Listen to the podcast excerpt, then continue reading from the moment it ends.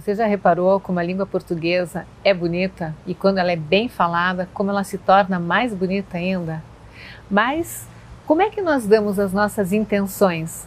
Como que nós fazemos para dizer eu quero alguma coisa ou eu não quero? O que, que será que acontece no nosso jeito de falar que nós conseguimos uma mesma palavra falar de muitas formas diferentes? A forma como nós damos as intenções, as nossas ideias, nós chamamos de prosódia. E dentro de prosódia, desse estudo maravilhoso, nós podemos falar sobre o ritmo, sobre as ênfases, as pausas, as entonações, tudo que vai dar musicalidade à fala. E são habilidades que fazem parte do nosso dia a dia. Algumas pessoas utilizam a prosódia de uma maneira melhor e algumas pessoas sem a menor noção. Mas o fato é que falar sabendo dar as intenções de forma correta ajuda muito no relacionamento e no nosso posicionamento diante de diversas situações que nós vivenciamos ao longo do nosso dia a dia.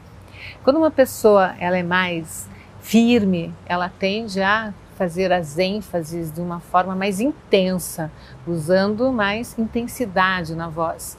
Quando uma pessoa é mais alegre, mais extrovertida e dá muitas ênfases de forma emocional, mais afetiva, acaba fazendo uma variação de frequência.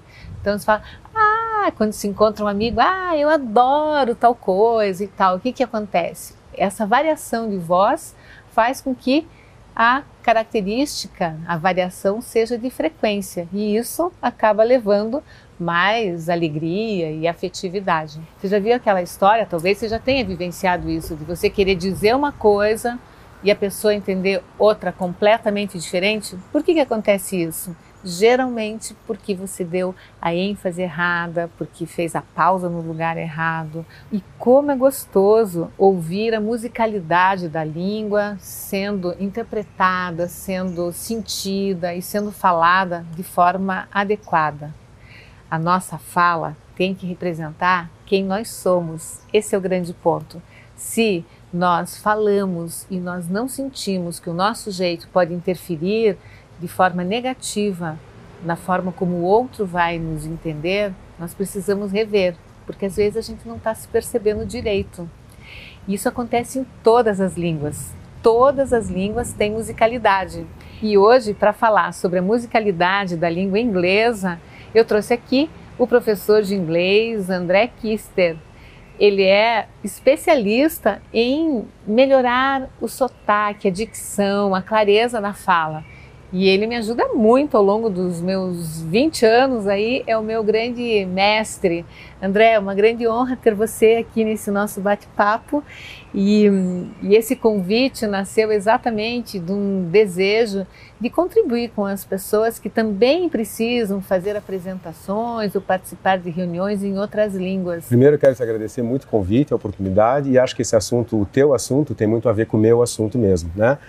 E como é que funciona no inglês? Como você falou, o inglês também tem prosódia, né? também tem intenção, ênfase, você varia a frequência, varia a pausa e tudo isso. Mas tem uma característica muito interessante do inglês que às vezes é negligenciada ou não percebida por quem está ensinando, que é uma, uma característica de base. O inglês e o português, na base, sem a gente variar muito as intenções, eles são muito diferentes musicalmente. E essa identidade musical é muito importante é, para a língua, para que a comunicação saia bem, para que você seja bem compreendido. Né? Então, é, uma breve explicação, uma breve ideia disso seria o seguinte: o português ele é uma língua baseada em sílabas. E como é bom falar as vogais isso dá clareza. Se nós colocamos as vogais bem acertadas no meio da palavra, nós conseguimos tornar a fala muito mais sonora. É verdade. Essa é a beleza da língua portuguesa. Isso, é muito Mas poética. é muito diferente do inglês. Muito diferente do inglês, né? Irritantemente diferente. É, depois eu vou dar um exemplo musical que vai ser bem bacana, que eu acho que vocês vão, uh, o pessoal vai captar bem a ideia, a ideia disso. Mas o português é uma língua silábica, então você é, tira a tua compreensão do teu interlocutor dizer todas as sílabas. Claro, uhum. algumas mais fortes, outras não, mas ele pronuncia todas as sílabas, né? uhum. né? No inglês não, o teu interlocutor, se ele for um nativo, ele não, não espera que você pronuncie todas as sílabas, e não só isso, é, ele espera que algumas você praticamente não pronuncie e que você esconda. E as que você pronuncia com as, as sílabas tônicas, elas vão ter um nível que é duas vezes mais alto do que o nível da sílaba tônica vamos em português. Dar um exemplo. Com certeza. Então vamos fazer o seguinte: olha, vamos pegar é, a música brasileira, já que a gente está falando de musicalidade. Isso, né? bossa nova completamente brasileira, nasceu aqui no Brasil, é, foi para o mundo inteiro né, e, e, nos popularizou. Se você pegar a nossa canção mais bonita e mais tradicional, que é a Garota de Ipanema, olha como é que ela é cantada. A gente canta, canta assim, aí, André, vou cantar, vou cantar, vou cantar. aí vale vou a cantar. pena. Então, vou tentar, hein? Vai lá. ela é cantada assim, ó. Olha que coisa mais linda, mais cheia de graça, ela menina. E assim vai, sílaba por sílaba, né? Agora, se você pega um outro tipo de música, um outro estilo, que não nasceu no Brasil e que é eminentemente americano e inglês, nasceu nesses dois rock. países ao mesmo tempo, rock uhum. and roll, tá? É, olha como ele é diferente. Você pega um clássico aí que está tá até em, em, moda por causa do filme do, em voga por causa do filme do, do, Queen, que é We Will Rock. Todo mundo conhece, né? Começa aquela batida e tal. Ele começa a cantar a letra, ele vai assim, ó. É, Buddy, you're a boy, make a big noise playing in the street. Gonna be a big man someday. Algumas vogais Isso. ganham e outras elas desaparecem Exatamente, na história. é. Por isso que quando a gente aprende inglês, tem que ficar muito atento a isso. Super porque, atento. É, porque senão sempre vai falar um inglês com cara de português. Exatamente. Que é o Você- grande problema de todas as línguas. Você vai Quando- pegar as palavras em inglês e vai colocar no seu ritmo de inglês. Vou dar um exemplo aqui, né? Que Isso a- acontece, aliás, com todas as línguas. Todas você as vai, línguas.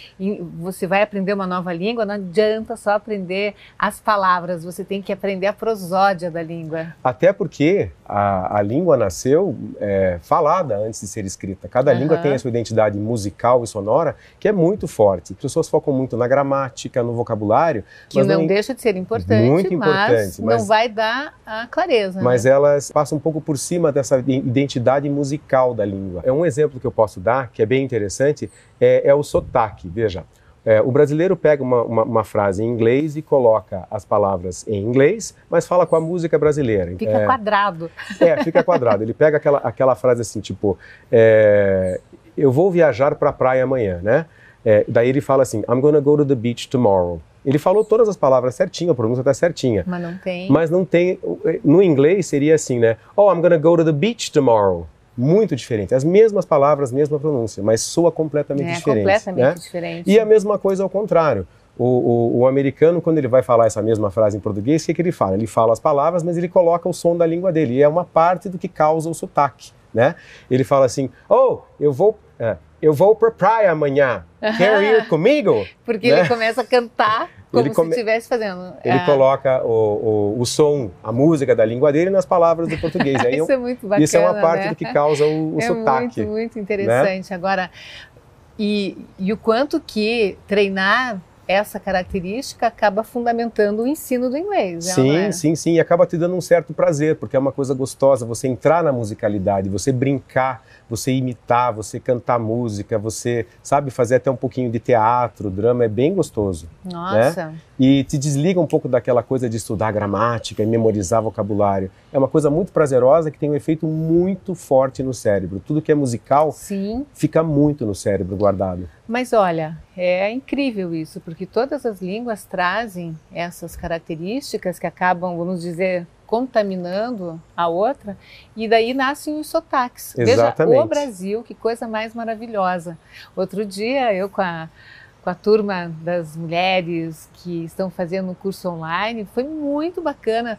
Tem participantes de Boa Vista, de Porto Alegre, quer dizer, então o Brasil inteiro, de Fortaleza, de Brasília, de São Paulo, quer dizer, pessoas do Brasil inteiro com sotaques totalmente diferentes. Completamente. E qual é o sotaque certo? Não tem, não tem o sotaque certo. Tem a língua bem falada na região que você vive. Esse é o ponto. Quando nós não observamos essa clareza, nós acabamos fazendo com que a língua vá se perdendo. Se você vai falar um, um R e esse R não está ali de forma clara, ele acaba empobrecendo a língua. O é. falar bem vale para todas as línguas, não vale, André? Com certeza. E no inglês também você tem vários sotaques dentro do mesmo país, né? E não existe sotaque certo ou errado. E como é difícil, às vezes, em filme, você entende bem um personagem e o outro se diz, meu Deus. É, o que a gente busca com o aluno de inglês, trazer para ele uma uma possibilidade de ser melhor compreendido em geral. Né? Uhum. Aí depois, se ele vai viajar para um lugar ou outro e desenvolver um sotaque do norte ou do sul, é uma outra coisa, mas a gente tenta ajudá-lo a, a, sentir como é a língua em geral para poder se aproximar um pouco mais, falar mais naturalmente e ser melhor compreendido no geral. Né? E o que, que você, dando aula de inglês há tanto tempo e fazendo parte da trajetória de muitos estudantes, o que, que você daria de dica para alguém que quer falar bem inglês?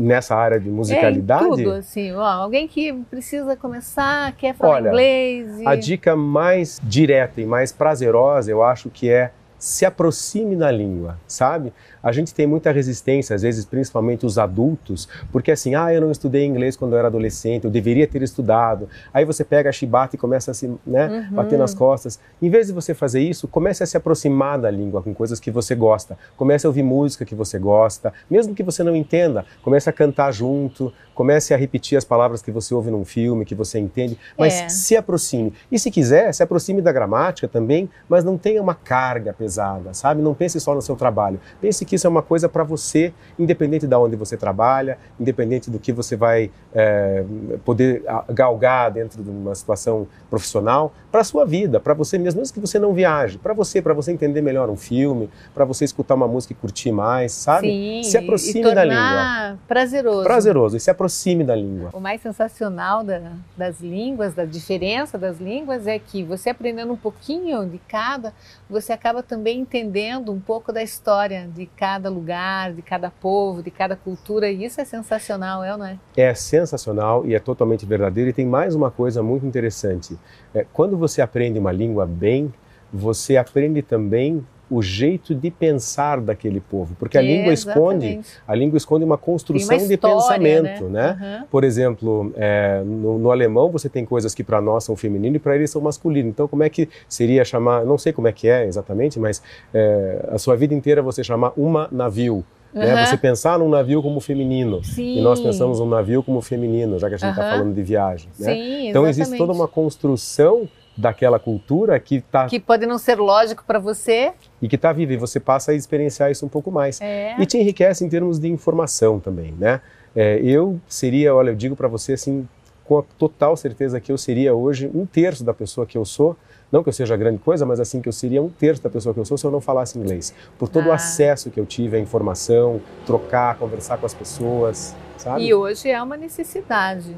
Eu já há algum tempo venho preparando muitos profissionais que dão palestra em inglês também e muito preocupados, e pessoas que também já moraram fora, enfim, mas que não querem simplesmente falar o inglês mais ou menos, querem ir lá, embora hoje, como é que é o termo? É Globish, né? Globish. Aquele inglês que, é. que todo mundo que é, é de fora aceito, fala é. de qualquer jeito e vai. Mas é difícil. Acho que cada um tem que se empenhar um pouquinho para facilitar Eu as coisas. Eu acho que né? um, um, bom inglês mais natural te traz muita credibilidade. exatamente. Se a gente está falando de apresentações, esse tipo claro, de coisa, te traz credibilidade.